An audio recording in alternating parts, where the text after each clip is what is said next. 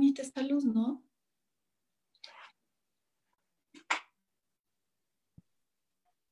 Al aire. Gracias. Hola, ¿cómo están?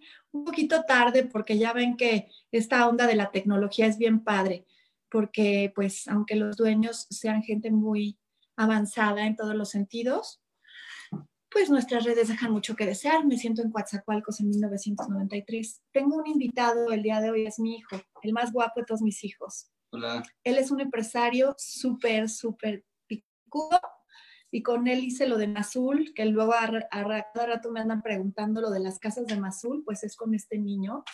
Y bueno, que ya no es un niño, es un señor. Y ahora la niña soy yo. Ya, güey. Bye, mi amor. Bye. Que te vaya muy bien. Bye, bye. Bye, mi vida. Oigan, este, quiero, quiero esperar a que se junte un poco más de banda. ¿Cómo van? No los veo. ¿Ya llegaron? ¿No llegaron? ¿Estoy en vivo? ¿No estoy en vivo? Gente de, de la oficina, ¿me están viendo o no? ¿Andan por ahí? A ver.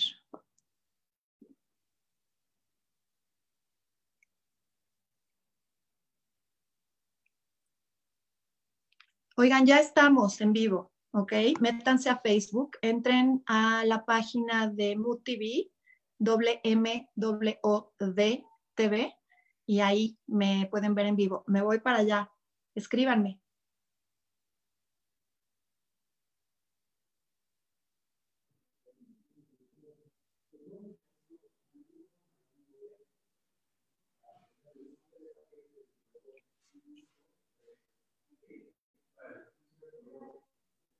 Hola, ¿cómo están?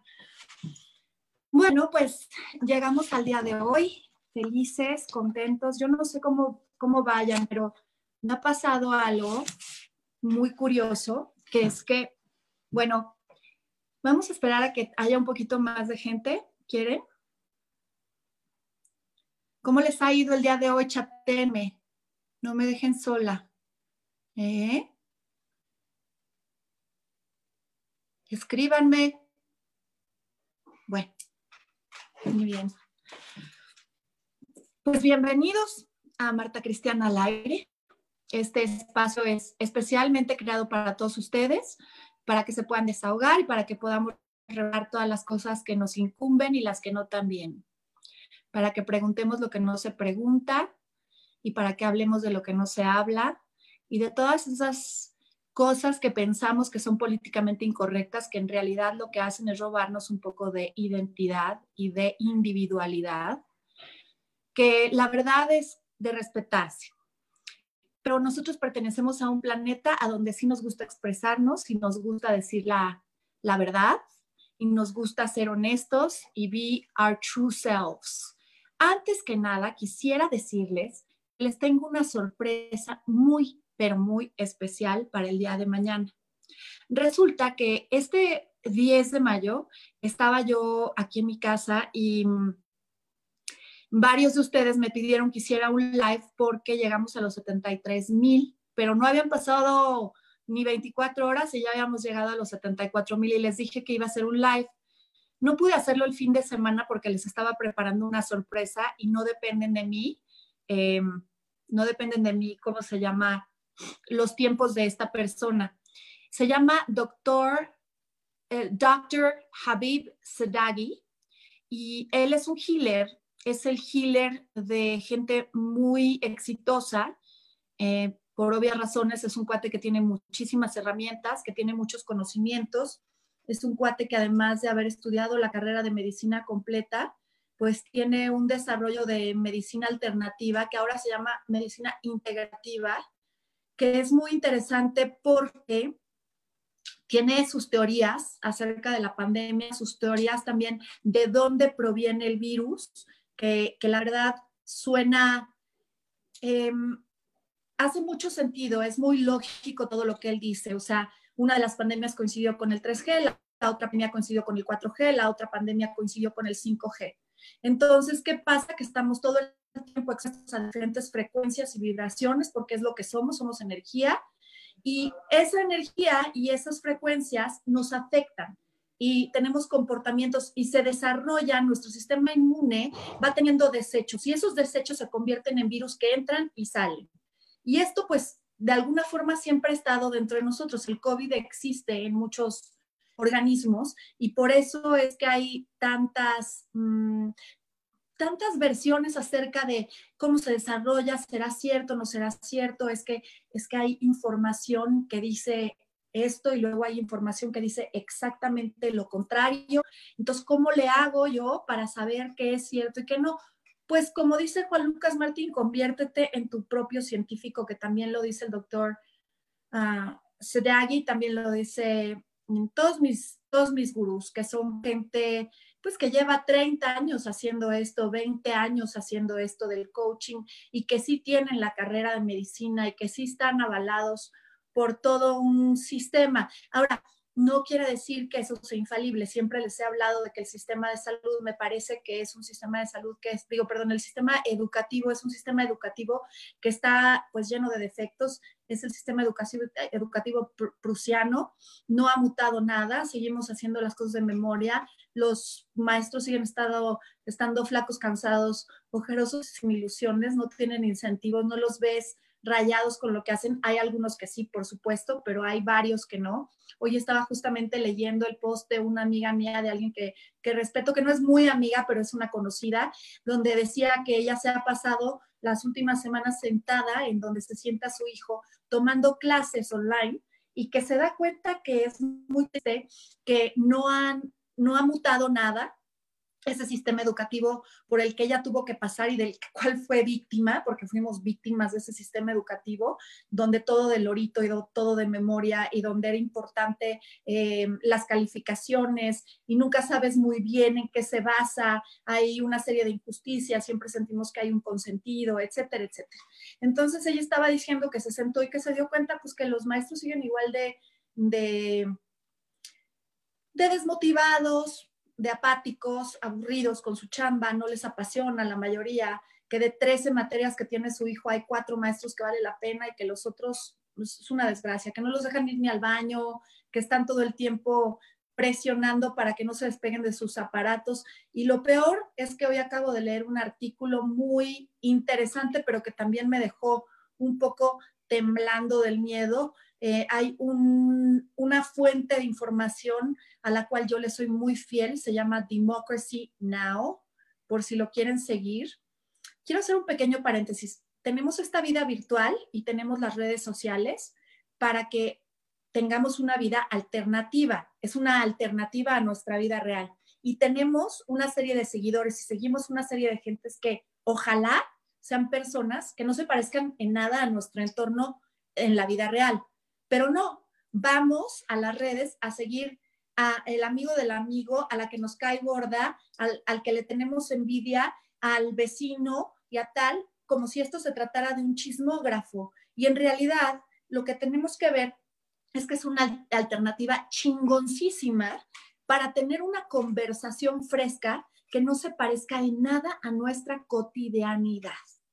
Entonces los invito a que dejen de seguir a la mitad de las personas que están siguiendo, que sí conocen en la vida real, que sí se los van a topar, y empiecen a seguir a gente que admiran, a gente que ha logrado algo con sus vidas, que son gente que tiene una, una filosofía de vida que te embona, que te hace sentido, que además respetas, unos puntos de vista que enriquecen tu conversación y tu compromiso y tu experiencia en esta vida. Entonces, por eso los invito a que dejen de seguir a la mitad de la banda que siguen y sigan a gente interesante. Eso es lo que hago yo.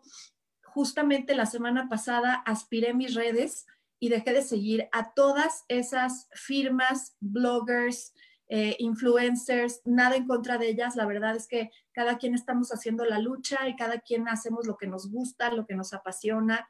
Ojalá, de eso se trata el programa de hoy.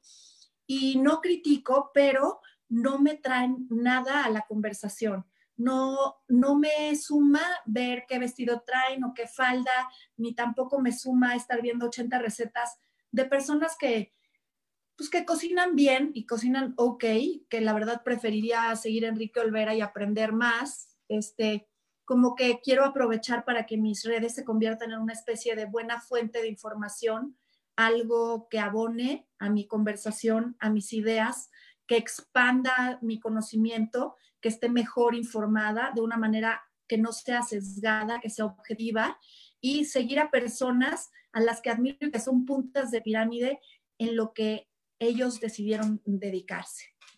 De eso se trató mi semana y dejé de seguir a 200 personas. No, se sientan conmigo, no tengo nada en contra de ustedes, los amo con locura, pero los veo en la vida diaria y lo que yo quisiera es ahorita que estamos en este encierro, pues poder escuchar las voces de otras personas que ven la vida de otra forma, que han hecho las cosas diferente.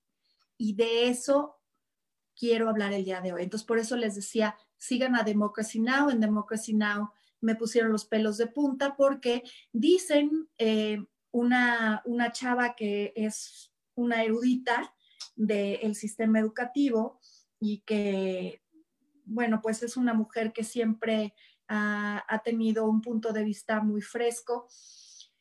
En una entrevista del día de hoy, vayan a la página de Democracy Now, dice que pues que parece que se están preparando Google y las grandes corporaciones para que la educación siga siendo online, lo cual me parece una tragedia porque somos animales sociales y el hecho de que nuestros hijos estén tomando clases online, que las, las clases privilegiadas van a seguir tomando clases eh, el segmento social privilegiado económicamente va a seguir tomando clases online desde sus casas porque ya se dieron cuenta que es mucho más lucrativo. Entonces no aprendimos nada de toda esta pandemia. Vamos a seguir eh, devorándonos, devorándonos unos a otros y exterminando especies con tal de incentivar una economía para unos cuantos. Por eso es importante que hagamos las cosas diferente. El programa de hoy se llama Te voy a decir por qué pienso que la mayoría de la gente vive en un error. ¿Y por qué lo pienso? Pienso que la mayoría de la gente vive en un error porque ¿cuántas veces has escuchado el tema de la zona de confort y la zona de confort es súper peligrosa? Pues sí, efectivamente, estar muy cómodo es una mala señal es una señal de que no te comprometiste con tu crecimiento. Crecer duele, crecer conlleva el cambio, el cambio conlleva a la adaptación y la adaptación conlleva al crecimiento espiritual y al crecimiento ideológico, psicológico. ¿Qué pasa cuando nos quedamos en nuestro caparazón y así estamos bien y queremos una vida en diminutivo, una vidita, con una casita, con un perrito, con una bardita, con unos hijitos y con un maridito que nos mantenga y con un trabajito que nos dé para la red. Yo creo que hay otras formas de, de hacerlo. Entiendo que no le estoy hablando a una generalidad porque también comprendo que hay ciertos setbacks y ciertos contextos intrínsecos en donde nacimos que nos hacen todavía más difícil ese paso, más no imposible. Ahí tenemos a Benito Juárez tenemos muchos ejemplos de gente, de personas que no tenían zapatos. Mi mismo abuelo era un cuate que, no que tenían zapatos, los tres merino, tenían zapatos una vez a la semana. Se los cambiaban de un hermano al otro, fueran o no fueran del, de la misma talla, y me parece una belleza. Y yo creo que hay mucha gente que se ha superado que ha buscado la educación gubernamental, las escuelas que no son de paga y, han crecido, han logrado maestrías. Tengo el, mi hermano del alma, uno de los hombres que más he querido en mi vida, este, es hijo de un, de un maestro de obras, de un albañil, y él se granjeó su propia educación, eh, siempre fue becado, también buscó una beca para la universidad y luego se fue a estudiar una maestría también becado a Madrid y luego de ahí se brincó a Francia y en Francia estuvo viviendo un tiempo y habla perfecto francés. Tengo amigos finísimos, amigas finísimas de extraordinarias familias que no tienen esos logros académicos porque justamente pues las cosas se dieron de una manera más sencilla e hicieron lo que se esperaba, sin juzgar a nadie. No es un juicio lo que estoy haciendo, simplemente yo observo y como observadora me doy cuenta que hay personas que no están viviendo a su potencial al 100%. Tú puedes ser una persona sumamente creativa, una persona que tiene un talento muy especial, quizá, no sé, puede ser hasta para hornear, para hacer flores de migajón, puede ser que seas una persona extraordinaria para envolver regalos, puede ser que seas una extraordinaria anfitriona. Y sin embargo, estás yendo de Godín todos los días a una oficina a estar encerrada en un cubículo y a ver la vida desde afuera. ¿Qué tan diferente es esa vida realmente de lo que estamos viviendo el día de hoy en este encierro, en este sabático autoimpuesto? Pues no muy diferente, porque estás en una oficina durante ocho horas o diez horas, metido en un cubículo, sentado en una silla que te van a dar hemorroides y además no te estás relacionando con el mundo, sino que te estás relacionando con tu escritorio, con tu computadora, con tu jefe y con dos chismosos que o le tienes envidia tú o ellos a ti, porque así son todos los medios de trabajo. Ningún medio de trabajo es, eh, es la excepción del drama. Y la verdad, se me hace, pues, importante que veamos que quizá no que queremos regresar a esa vida. Quizá esta es una oportunidad de empezar a hacer las cosas diferente a todos los demás. ¿Por qué creo que la mayoría de la gente está equivocada? Porque la mayoría de la gente hace las cosas igual. Y la mayoría de la gente tiene exactamente los mismos resultados. A mí siempre me dijeron que ser diferente era terrible.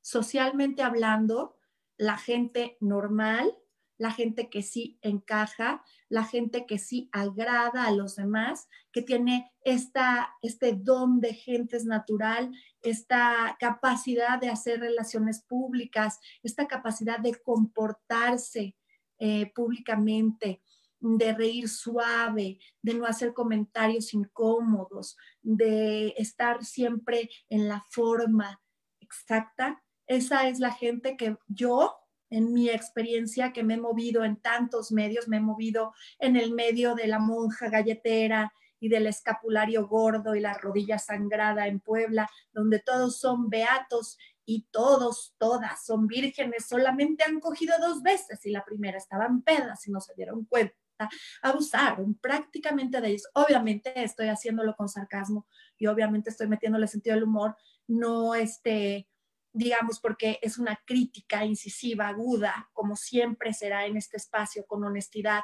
Por favor, si se ofenden, apáguenle. No quiero hacerle pasar un, un mal rato a ningún mamarracho. ni a ninguna persona, eh, hombre, mujer, quimero, perro. Si no les gusta lo que estoy diciendo, si lo sienten demasiado cercano, si sienten que algo se les mueve y, y les lastima, es porque hay algo en su vida que no los tiene satisfechos. Si no están listos para esta conversación, bye, porque les voy a decir la verdad. Las personas que yo he conocido tanto en el medio del escapulario gordo y de la sociedad, de la más alta y rancia sociedad poblana, igual en la Ciudad de México, porque también mi mamá, pues siempre se llevó con gente de determinados círculos, mi familia, lo que sea.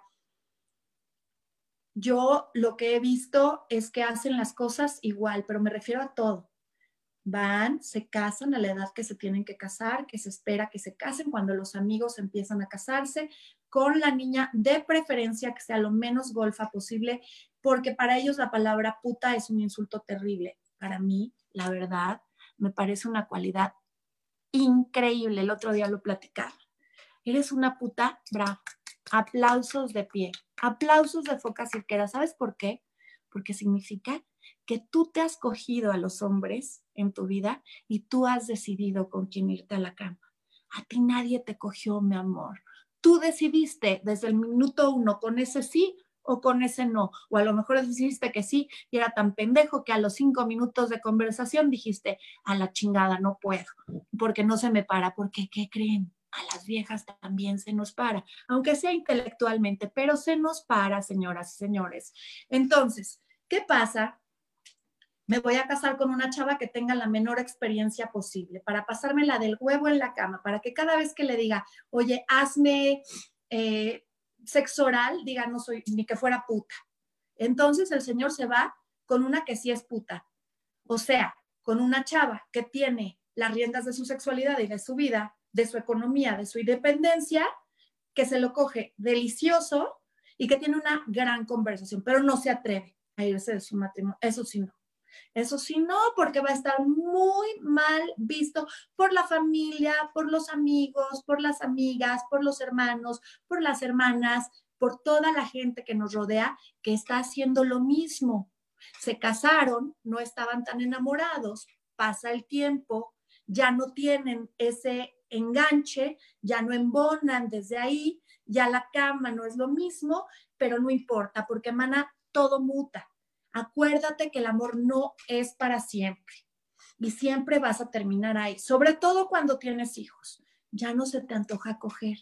Ahora vamos a ser roomies, vamos a ser como primos, vamos a ser como hermanos. Sí, roomies, está bien porque es lo que yo veo alrededor. Yo voy a un restaurante y veo a una pareja que tiene 10 años de casados, ni se están cagando de la risa, ni se están agarrando a los besos, ni se están dando la mano. Bueno, para efectos prácticos, ni se están dirigiendo la palabra. ¿Cuántas veces les ha tocado? Si se te acabó la conversación, estás jodido. Si se te acabó la conversación, estás jodida. Las mentes inagotables se estimulan todos los días. Si quieres hacer las cosas bien, ¿a qué me refiero con hacer las cosas bien? Si quieres hacer las cosas que realmente te den una felicidad y una satisfacción a largo plazo. Si quieres tener un sexo que no se agote con tu pareja, si quieres tener tú una oferta de una mente inagotable para que esa persona no vea más allá de ti, esa persona, si tú tienes una mente inagotable, no le va a importar que tengas bolsas, ni que tengas celulitis en la panza, ni en las nalgas, ni que estés aguada, ni que nada de eso esa persona va a respetar cuáles son tus prioridades y se va a dar cuenta que estás regando la planta todos los días y que todos los días estás buscando opciones para seguir estimulando y creciendo y trayéndole temas interesantes a la mesa y planes interesantes. Nada más bello. Yo recuerdo en algún momento con una, con una expareja de poder ir a Lincoln Center y decir, oye, te voy a llevar a ver esta esta ópera. Eh, este señor, Puccini, fíjate que es mi autor favorito por esto, por esto, por esto. Fíjate que mi, mi obra favorita es Tosca y el área que más me gusta de Tosca es Nesundorma. Y te voy a platicar que se trata de esta princesa que está, ta, ta, y se lo contaba como un cuento.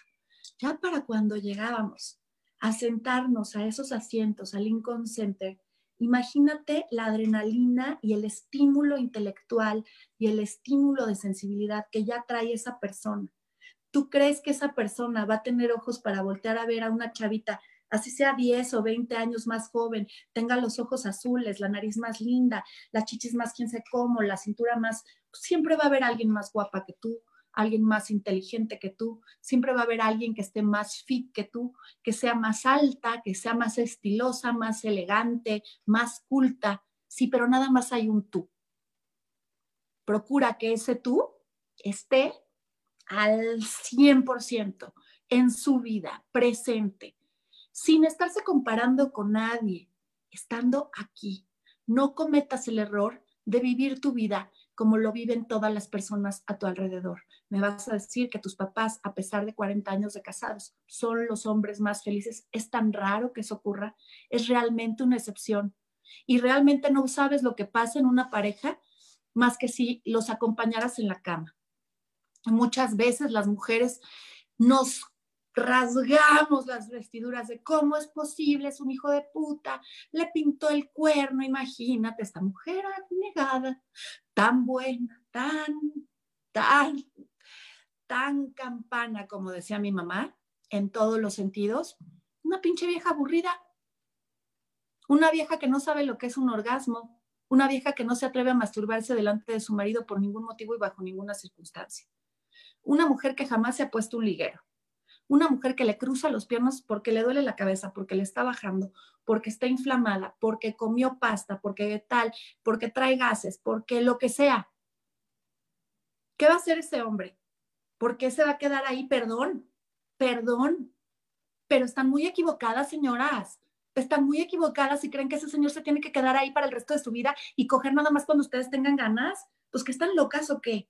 El señor va a salir a la calle y va a coger con quien se le ponga enfrente y con quien pueda y con quien le diga que sí.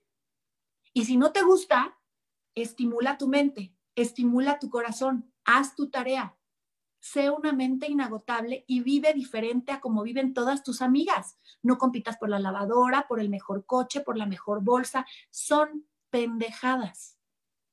Compite mejor por quién hace más feliz a su pareja, y que sea una pareja gender free. ¿Qué significa? Que no hay roles. El hombre puede cocinar, tú puedes cocinar, tú le puedes preparar una tina, él te puede hacer un masaje. Es un give and take todo el tiempo. Esos roles están obsoletos por completo. Si tú lo que quieres es ser feliz, busca el trabajo de tus sueños, busca la pareja de tus sueños, busca en ti el tú de tus sueños, para que eso sea lo que tú traigas a la mesa, para que siempre sumes, para que siempre estés abonando a la vida de alguien.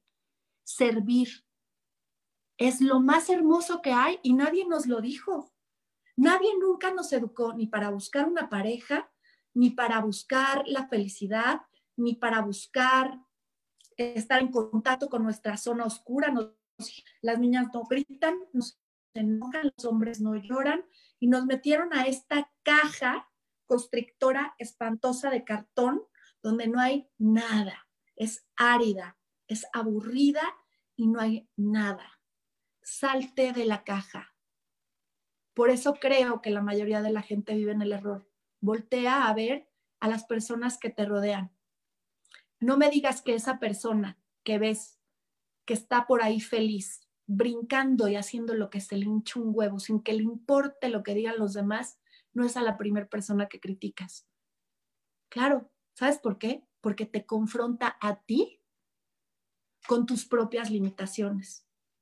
Te confronta con el miedo que has tenido siempre de vivir tu propia vida, no la que te legaron tus papás, no las ideas que culturalmente nos, nos dieron desde chiquitos, no los postulados que hiciste a través del miedo y las experiencias traumáticas en tu niñez. A partir de tus complejos estás viviendo. El subconsciente es el acomplejado que todos tenemos adentro.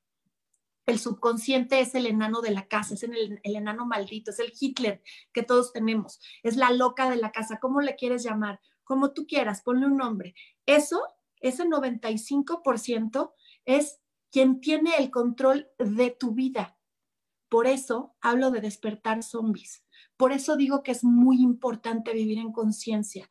Por eso me gusta hacer estos programas, porque casi puedo escuchar cuando la lata se abre y se mueren los zombies.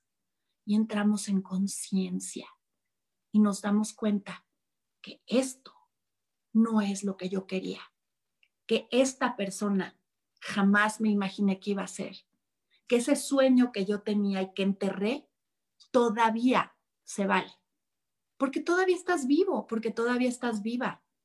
Y tienes derecho y eres suficiente, aunque tu subconsciente se haya pasado toda tu vida diciéndote que no eres suficiente, yo te aseguro, te aseguro que eres suficiente. Porque eres tú, porque nadie puede hacer una mejor labor de ser tú que tú. Nobody can do a better job of being you than you. Así dicen los gringos. Y estoy completamente de acuerdo. Busca y exalta tus diferencias. exalta tu individualidad. Ve que te apasiona. Es muy fácil descartar, es muy fácil realmente si te das este tiempo, este espacio, te lo dieron por algo. No importa, no, no mira, tú, tú, el enano me va a contestar, ay sí, Marta Cristiana, o sea, mis, mis guerreros galácticos hicieron todo esto nada más para que yo pudiera ver qué te importa si no es así, si para eso vas a usar el espacio. ¿Quién chingados dice que no puedes vivir en la fantasía de decir, mis guerreros galácticos hicieron todo este pedo, nada más para que yo pudiera tener este espacio, para replantear mi vida y para hacer una introspección real y profunda de quién soy, a dónde me veo en cinco años, a dónde me veo en diez años y qué quiero hacer con el resto de mi vida. Seriamente, porque ya me di cuenta que este pedo es finito y que mi tío se cayó muerto como mosca y que mi primo igual y que todos nos vamos a empezar a morir como moscas porque esta pandemia se trata de selección natural. Y eso de que nos abran la puerta ahorita y nos digan, ahora sí todos, enfílense para salir. No les importa que tú y yo nos muramos. Necesitan incentivar la economía porque no pueden con este pedo. Y porque mundialmente se está poniendo muy cabrón. Y al final del día, ¿sabes qué? Lo único que, de lo que sí podemos prescindir, este planeta de lo que sí puede prescindir, es de los humanos.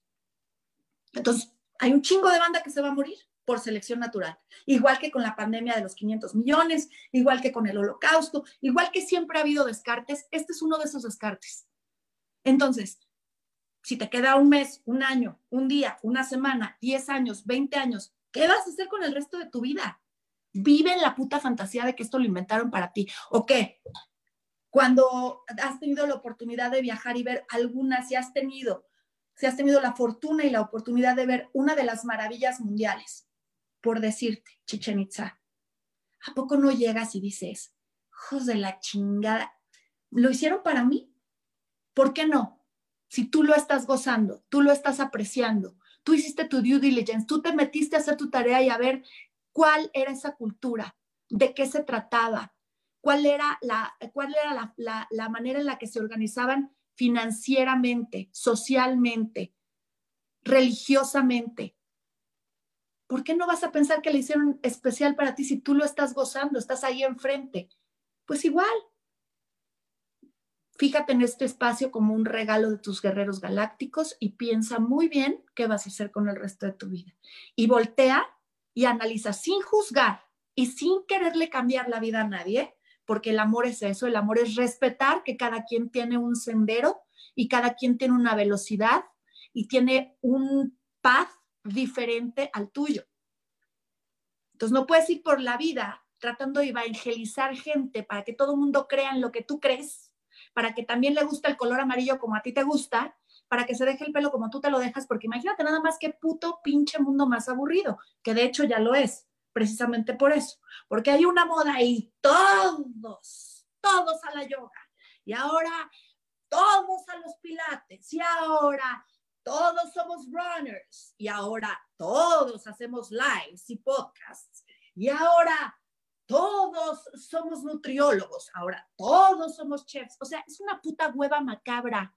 Tú sé tú, busca qué te gusta a ti, qué te apasiona a ti y ve de qué manera te lo vas a regalar a ti. Y si tú te gozas y si tú te disfrutas, ten por seguro que vas a encontrar un mercado de gente que quiera consumir eso que tú tienes que ofrecerle al mundo.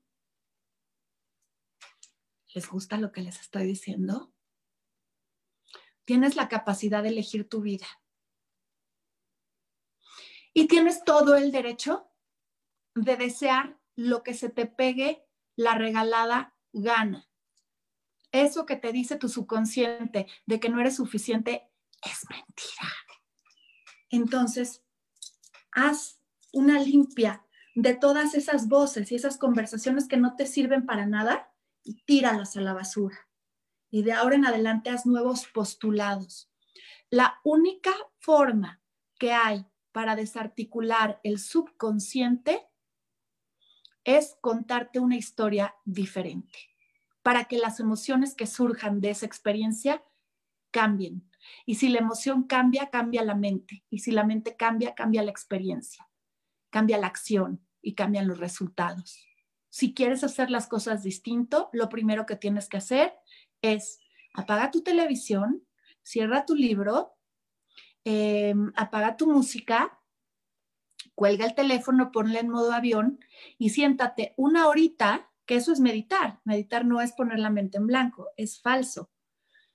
Siéntate con tu mente a ver qué pensamientos surgen y de dónde proviene ese dolor, de dónde proviene esa huella de abandono. ¿Qué pasó? ¿Qué te dijeron? ¿Qué te dijiste? ¿Qué, qué adulto hizo algo que te pudo haber traumatizado? Te voy a contar una historia. Hay esta chava que tiene un miedo a volar, que te mueres. No, nada más la idea de pensar a subirse en un avión es unbearable. O sea, no puede con la idea de subirse a un avión. Llega un punto en que el marido le dice, si no controlas esta fobia que tú tienes, yo me voy a tener que ir, porque me estás quitando, a mí me estás quitando calidad de vida, me estás restando calidad de vida a mí y a mis hijos, porque no me puedo ir de viaje contigo y con los chavos. Y ya me Entonces, piensa de qué manera lo vas a resolver. Entonces fue una terapia cognitiva de estas de Gestalt, donde te ponen 10.000 imágenes de aviones, más aparte a huevo te hacen que te sientes en una silla de un avión y que se mueva y que no sé qué, y que tengas toda esta experiencia y te ponen audífonos para que revivas todo eso y te van, según ellos, te van, digamos, em, programando la mente. Pero lo estás haciendo en un plano muy superficial, lo estás haciendo con ese 5% que es lo único que traes del ser superior a tu vida real. El 95% que es el, hijo de la chingada que no entienden nada, que es un que es un mamón y que es pendejo y que, y que es un acomplejado y que es el que te hace tomar las peores decisiones, ese subconsciente es el 95%. Está dificilísimo desarticularlo con esos ejercicios. Pero ¿qué pasa si tú realmente te sientas, esa persona va con otra terapia, va con una chava que le hace que desarticule su subconsciente con el siguiente ejercicio. La chava se sienta y se pone a pensar de dónde proviene ese miedo incontrolable que le tiene a las alturas y a subirse un avión. Y recuerda que su padre la aventaba cuando estaba chiquita y era un padre pues de casi dos metros y para él era divertidísimo y le fascinaba ver su carita y tal, y cuántas veces lo hemos hecho, y la aventaba y tal, y ella era el peor momento de su vida porque sentía que perdía por completo el control, ella no sabía si su padre la iba a cachar o no, se podía caer, se podía morir, el instinto de supervivencia es cabrón, es la que hace luego los postulados, o sea, las, las, las digamos, hace las frases que luego rigen el resto de nuestra vida, ¿no? No vuelvo a estar en una situación donde no tenga el control absoluto. Ese es un postulado. ¿Qué pasa? Ella cada vez que ve un avión dice, esta situación no tengo el control absoluto, por lo tanto, no me interesa vivirla, no quiero estar en un avión, quiero tener el control de todo, todo el tiempo. Una vez que se da cuenta de que el padre le hacía estos, estos juegos y que ella perdía el control y qué tal, en ese momento se dio cuenta que se podía contar una historia diferente. ¿Cuál es esa historia diferente? Bueno, pues esa historia diferente es, mi padre me amaba, tenía ganas de jugar conmigo, me dedicó mucho tiempo, lo hacía porque él tenía ganas de jugar, este, en realidad tenía ganas de que yo tuviera esa sensación de libertad, bla, bla, bla, bla, bla, cambia el subconsciente, programas a nivel celular, se sube un avión y no hay ningún problema. A mí me pasó algo muy parecido. Hace cinco años, cuando me separo, eh, estoy en una búsqueda muy fuerte porque no por el hecho de que yo haya decidido pedir el divorcio significa que haya sido, ya se los he dicho antes, no significa que sea más sencillo y que no sea doloroso. Y estaba yo en una búsqueda muy, muy importante en donde decía, necesito conocerme mejor a mí misma. Ya no me acuerdo ni cómo me gustaban los huevos. ya yo pensaba que los omelets de puras claras con vegetales, con bla, bla, bla, sin sal, eh, las cosas sin azúcar, eh, los polvorones este, sin gluten y sin harina y sin esto y sin lo otro, porque mi expareja es una persona muy fit, muy consciente del físico, a mí se me olvidó, pues que no, que a mí en realidad pues sí me fascinan las mantecadas y me gustan las choco chips, tampoco es mi máximo hacer ejercicio todo el tiempo. Digo, nunca he sido de, ay, no toda la vida le fui a la América y si mi cabrón le va a las chivas, ya le voy a las chivas. No, para nada. Pero sí, obviamente me metí como a una, a una especie de rutina sin darme cuenta, pues para no hacer tantos platillos en la casa, pues yo hacía muy sano de comer. Ya no me acordaba qué me gustaba. Y decidí ir a buscar mi propia voz. Y me fui al Omega Center, que está en las afueras de Nueva York es un instituto que digamos que es, es una universidad para aprender a ser feliz. Te dan técnicas para ser más feliz. Te dan técnicas para que no sufras de ansiedad, de depresión, para que estés más en contacto con tu sensualidad, para que estés más en contacto con tu sensibilidad, con tu capacidad creadora, con tu intuición, eh, etcétera y me fue increíble. Y entonces de repente, eh, no sé por qué, a las 4.17 teníamos que ir a hacer como la primera clase de yoga kundalini. Em, y yo no entendía por qué tan temprano, pero bueno, yo decidí acatarlo así al pie de la letra religiosamente. Iba todos los días a la hora que me indicaban y en algún momento típico, no sé si les ha pasado, que a mí me fascina que la vida me haga eso porque me calla el hocico, porque obviamente pues es el enano, el traumado que todos traemos adentro, como decía yo. Entonces el enano diciéndome, puto, ojalá que no se me acerque ese cabrón que está ahí. No, es que no voy a saber ni de qué hablar. Ay, no, no, no, ahí viene, ahí viene, ay, no, no, no, no, no, ¿qué le digo, qué le digo? Ya es como cuando estás en el elevador que dices, ya que llegue, que llegue, que llegue, que no se le vaya a ocurrir a este pendejo hablarme porque de... yo sudo, o sea, tengo ansiedad social y es algo con lo que he tenido que luchar toda mi vida y no se me nota porque aquí entre nosotros, pues soy muy articulada o puedo ser muy expresiva y parece que soy una persona que goza muchísimo de las relaciones humanas y de los eventos sociales y en realidad no, en realidad no los disfruto y es algo, es algo que he ido adquiriendo poco a poco a través de una programación celular muy profunda y he ido logrando hacer eh, amistades más profundas, más eh, duraderas, más, eh, digamos, sensibles, más afines a mi forma de vida, a mi forma de ver las cosas, este, gente con la que puedo contribuir, gente que puede contribuir conmigo. Antes no entendía cómo se escogía un amigo, yo pensaba que un amigo era pues la amiga con la que te vas a la peda y te diviertes toda la noche y te hasta las 7 de la mañana, porque como no viví eso, como he estado casada toda mi vida, he tenido hijos desde que tengo 19 años y antes de eso, pues el arquitecto Merino, figúrate que era bootcamp y que era, le decían la Gestapo, mis amigos, a mi papá, imagínate. Entonces, pues nunca viví esa parte y yo pensaba que pues esa era una buena forma de hacer amigos y amigas y no, la verdad es que me doy cuenta, me he dado cuenta con la experiencia y con los años y con los con las traiciones porque en realidad no son traiciones, la vida se va llevando a la gente que deja de vibrar en la misma frecuencia que tú y te trae otras que vibran en una frecuencia más parecida, más afín, y donde tú tienes algo que es intercambiable, que es valioso. Tu tazo vale y mi tazo vale. No me voy a llevar con alguien que no tenga tazos y yo tengo la colección Platinum de tazos, ¿verdad? Entonces, más o menos para que lo entiendan así con peras y manzanas. Em, ay, Dios mío, se me fue el avión durísimo, no sé qué les estaba diciendo. Ay, qué fuerte cuando pasa esto, ¿no? Y entonces cuando no tienes un patiño que te esté diciendo y que te regrese a la conversación, pero es que tengo tan claro lo que les quería decir con respecto a... No, qué horror, se me fue el avión durísimo. Y entonces, además no puedo ver sus comentarios, a ver, ¿por qué no tengo ni un comentario? ¿Me pueden abrir los comentarios, por favor? Compañeros hermosos, quisiera que por favor me pongan los comentarios. Bueno, pero les estaba diciendo todo esto, porque ah, estaba yo, justo, perdón, ya, regresé. Entonces estaba yo en el Omega Center, este, y yo traía esta idea muy jodida, muy jodida de, pues hacía algunos años que mi madre me había dicho que yo era de inseminación artificial casera, que mi papá era gay, que no sé qué, qué tal.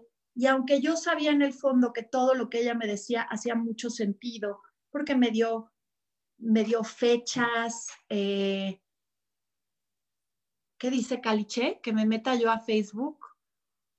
¿Qué? O sea, me salgo de acá y me meto a Facebook. A ver, contéstenme para ver. Tienes más de 70 comentarios. Mierda, ¿y por qué no salen aquí en Zoom? No, me quedo en Zoom. ¿Y cómo son? Ah, es que no me puedo meter a Facebook porque no tengo otro device. No tengo, no, olvídenlo. Qué pena. Oigan, amigos hermosos, este, es que no me, si me voy a la página de Facebook, me salgo de aquí. Disculpen, ¿eh? A mis amores de Spotify que se van a tener que aventar este impasse. Bueno, tengo una idea. ¿Por qué no ustedes compañeros de partido me mandan los mensajes por aquí y yo los estoy leyendo aquí en las notas, en los globitos que me salen de WhatsApp y así les puedo ir comentando lo que les parezca más relevante y los que vengan más al caso con lo que estoy diciendo. Por favor, díganmelo y díganmelo quién lo dice para que yo pueda hacer una ronda de, preguntas y, respuestas o lo que sea. Bueno, pero entonces yo estaba muy deprimida porque de por sí yo tengo esa, esa cosa. yo tengo una cosa que se llama, que un día voy a hacer un programa especial de eso, se llama PMDD. PMDD es Premenstrual Dysphoric Disorder. Es una disforia del síndrome premenstrual y es como si yo fuera alérgica a mis propias hormonas. Entonces, lo que a mí me pasa durante una semana al mes es muy parecido a una bipolaridad.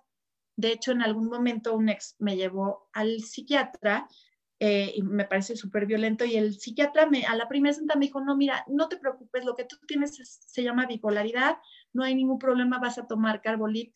Y yo dije, pues, ni modo, pues si así me tocó, esto es lo que hay, yo me quiero, quiero ser mejor persona, quiero, quiero que todo el mundo a mi alrededor esté más feliz.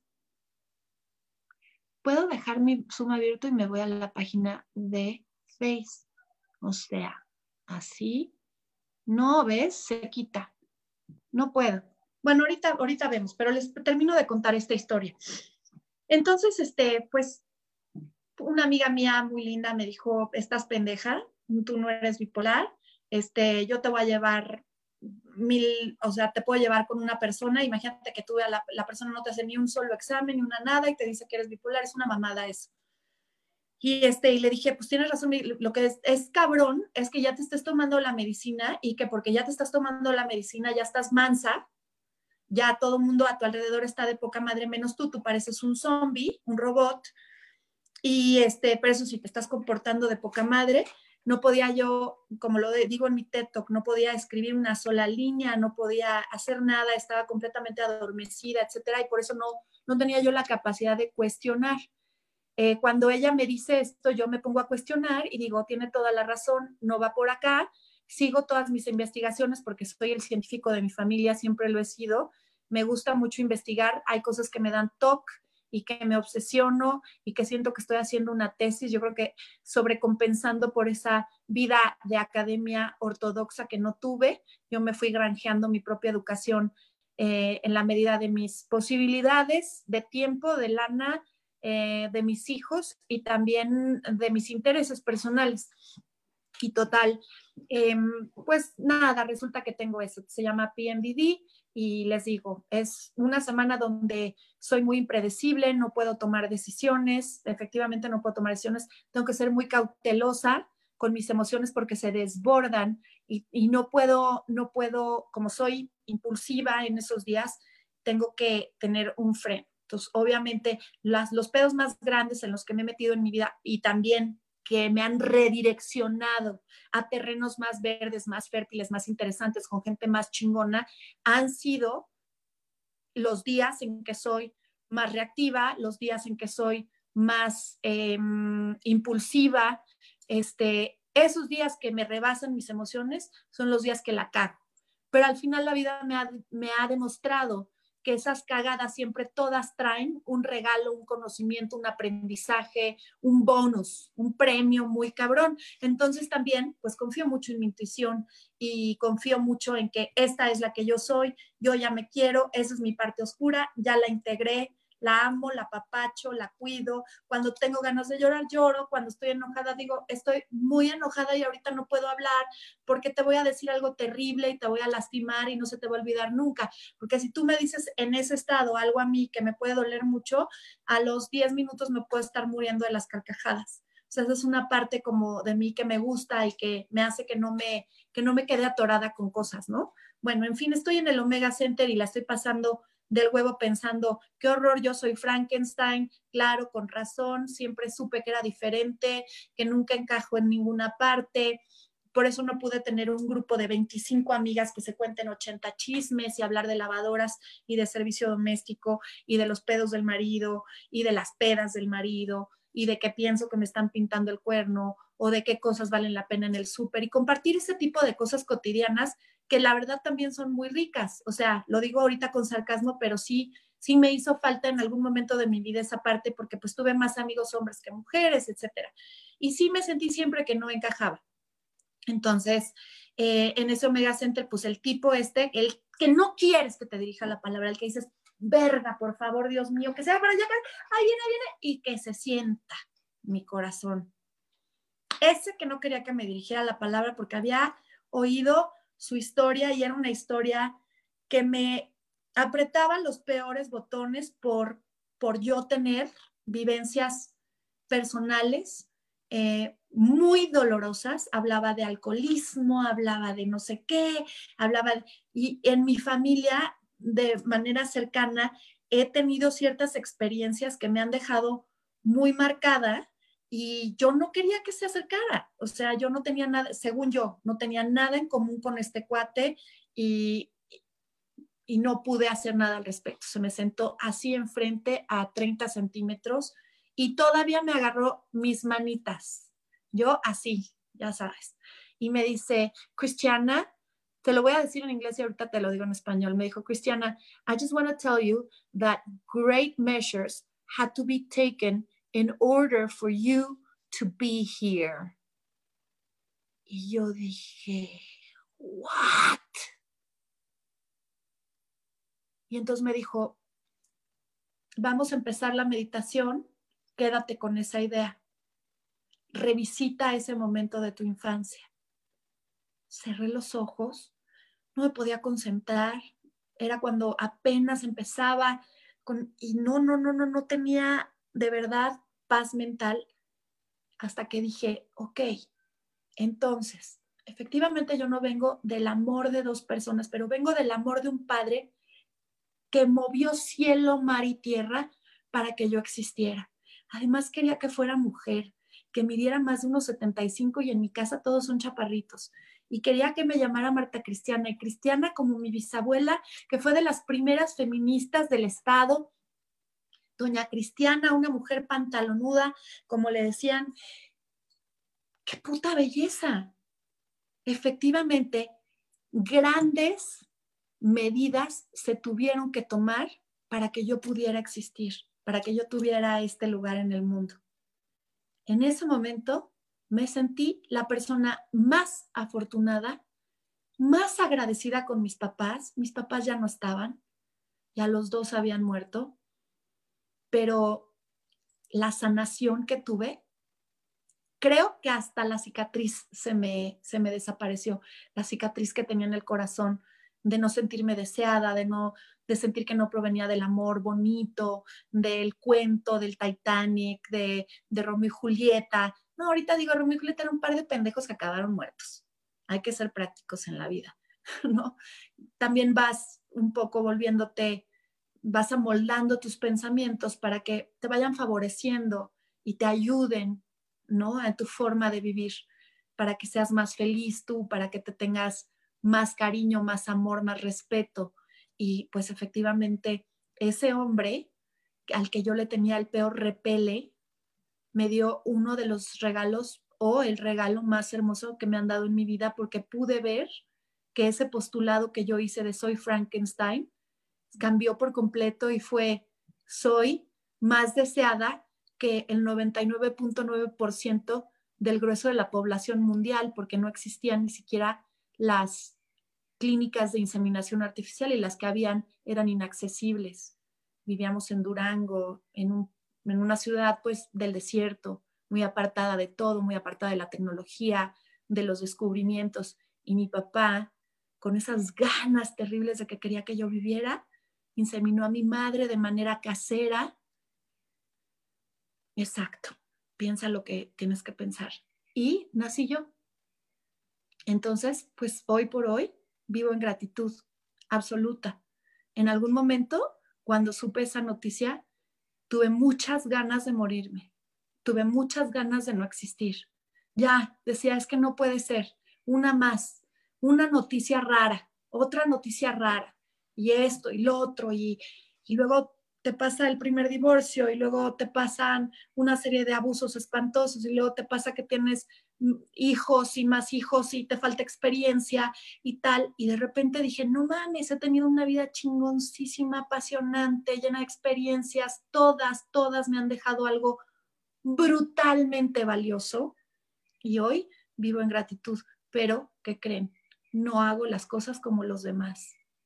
Nunca cualquier persona en mi situación se hubiera quedado en un matrimonio después de 16 años donde todo es bonito, ¿no? Sobre todo a la vista de la gente, donde mis orquídeas me las regalaban una vez a la semana, me hacían cartas de amor, donde nos íbamos de viaje a los lugares más increíbles de la tierra, donde no tenía más ojos, no tenía ojos de verdad, no veía más allá de mis pestañas. Salía corriendo mi nena preciosa de la oficina a llegarse a sentar conmigo, porque siempre hay esos dos lados, todos tenemos luz y oscuridad. Y la luz era muy luminosa. Y nunca jamás en mi vida me habían querido tanto, ni siquiera mi mamá ni mi papá me habían querido tanto. Y cualquiera se hubiera quedado. Y no me quedé, porque no pienso hacer las cosas como los demás. Pienso hacer las cosas como me hagan feliz a mí. Por eso pienso que la mayoría de la gente está equivocada. Y tú puedes salir del error el día que tú quieras, el día que tú te lo propongas. Y bueno, me despido de todos ustedes. Gracias por su atención. Esto fue Marta Cristiana al aire. Disculpen que no haya podido leer sus comentarios, etcétera. La próxima vez voy a tener la precaución de tener aquí al lado mi iPad o mi computadora conectada con pila, etcétera, para poder estar leyendo por acá los comentarios y por acá. Pero estuvo bien porque ya ven que tengo tengo también un, tengo ADD, todo tengo, ¿no? Pero, pero también es algo padre porque justo el, tener este síndrome de atención, o sea, esta, esta ADD, em, hace que tenga esta otra parte muy creativa y muy y que sea hipersensible y entonces está lindo. Hay que verle hay que verle lo positivo a todo, porque si nos dedicamos a ver lo negativo es regalado y eso todo el mundo lo puede hacer. Solamente la gente inteligente puede ver el lado positivo de las cosas. Y bueno, pues a mí me gusta tener ADD eh, por eso, pero por el otro lado, si hubiera estado leyendo los comentarios, no hubiera podido cerrar bien el tema. Creo que es el día que mejor he podido redondear una idea este, en donde he tenido un poco más de una secuencia eh, en un orden aristotélico, ¿no? Eh, principio, desarrollo y fin. Y este es el fin de este programa. Como les digo, mañana haré el live con Dr. Um, Habib Sedagi. Es el creador de The Clarity Cleanse y es el creador, ¿se acuerdan de este término que en su momento escuchamos de esta onda de friendly uncoupling, cuando se divorciaron Chris Martin y, Gwyneth Paltrow, pues él es el creador de, The Clarity, él es el creador de, de ese término de friendly uncoupling, que Raúl y yo lo tratamos de hacer.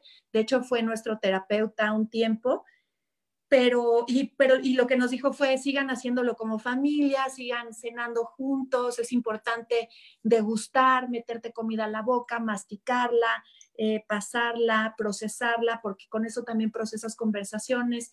Lo hicimos este, una vez, la verdad la pasamos súper, súper bien, pero luego, claro, entiendes también que pues o mi pareja o su pareja o la persona que llegue, pues no va a entender que sigamos siendo una pareja cuando no somos y creo que es mucho más sano esto que hacemos, que es que no tenemos comunicación en lo más mínimo y que nos respetamos profundamente y que tenemos unos hijos en común, que el, interés que tenemos en común es que ellos estén bien, lo mejor posible, y entonces, pues bueno, este, no lo logramos, no, no logramos ser ese friendly uncoupling, pero la verdad es que hasta el día de hoy yo agradezco mucho haber conocido a esta persona, eh, sigue siendo mi amigo, sigue estando en mi vida y es una de esas cosas por las que yo voy a estar infinitamente agradecida, que no son, que no tiene que ver con el típico de yo siempre voy a querer a mi ex porque me dio dos hijos magníficos. Sí, pero también me dio otras cosas, entre ellas la amistad con el doctor eh, Habib y, y bueno, pues mañana lo van a conocer. Ojalá lo puedan seguir en sus redes para que estén más empapados de lo que él hace, para que lo vayan conociendo, para que vean lo que escribe. Tiene muchos, muchos videos en YouTube. Prepárense bien, sean el científico de su vida, como dice Juan Lucas Martín, y hagan apuntes de qué, preguntas les gustaría que yo le hiciera para que antes de las cinco y media de la tarde del día de mañana me manden por mensaje directo esas preguntas que les interesa que yo le haga al a Dr. S. Le gusta que le digan Dr. S. Obviamente la entrevista va a ser en inglés y ya encontraré la forma de lograr mm, hacer la traducción para que las personas que no dominan el inglés puedan disfrutar también de los conocimientos y de las cosas que nos comparta este ser de luz eh, inexorable. Gracias. Esto fue Marta Cristiana al aire.